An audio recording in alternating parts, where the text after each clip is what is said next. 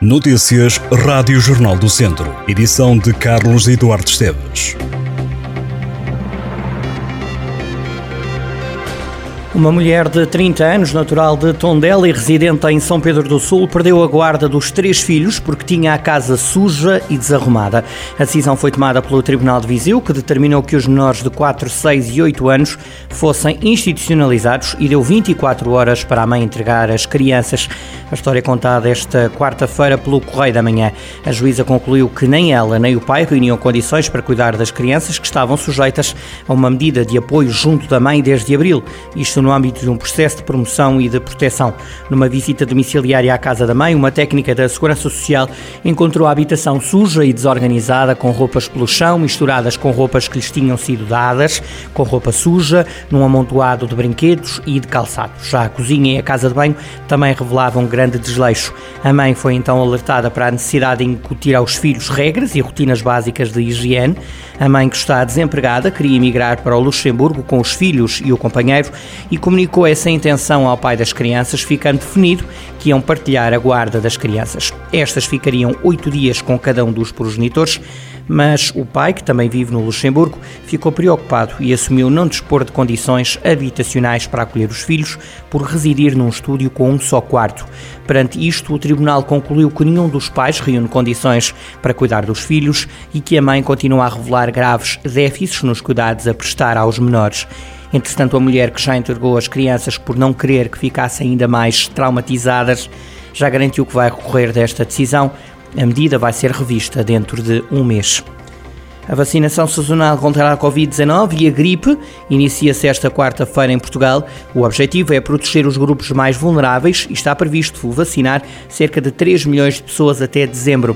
O processo arranca de forma gradual devido à chegada das vacinas ao país na véspera, hoje apenas em cerca de uma dezena de postos de vacinação de norte a sul de Portugal continental, mas entrando em velocidade cruzeiro já nos dias seguintes. Os primeiros a ser chamados à vacinação vão ser os maiores de 80 anos, com comorbilidades, um processo que vai eh, decorrer novamente de forma escalonada por faixas etárias, avançando à medida que se esgotem os agendamentos na faixa etária mais elevada.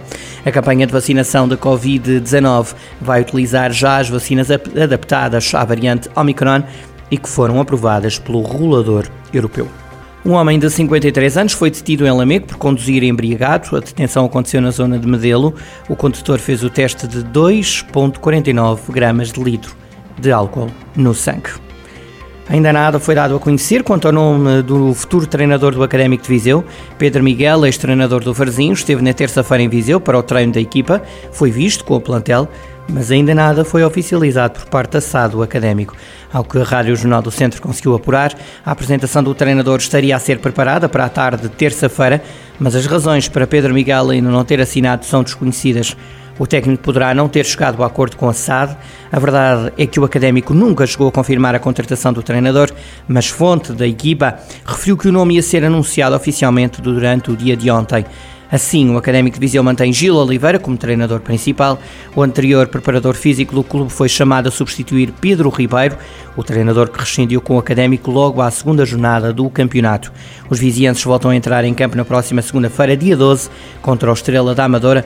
O jogo realiza-se em Rio Maior. O presidente do Turismo Centro de Portugal colocou como objetivo promover o projeto da Estrada Nacional 16, que envolve 14 municípios e que atravessa o país, na próxima Bolsa de Turismo de Lisboa. O Centro de Portugal será o destino nacional convidado em 2023 na BTL. Dezenas de autarcas da região centro marcaram presença na Feira de São Mateus em Viseu, que serviu de palco para a assinatura de um protocolo entre o Turismo Centro de Portugal e as três comunidades intermunicipais que a Estrada Nacional 16 atravessa.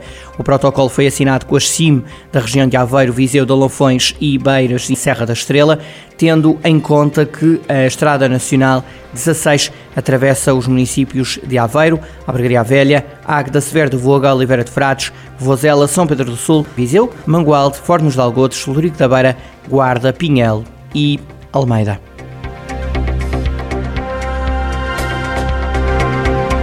Estas e outras notícias em jornaldocentro.pt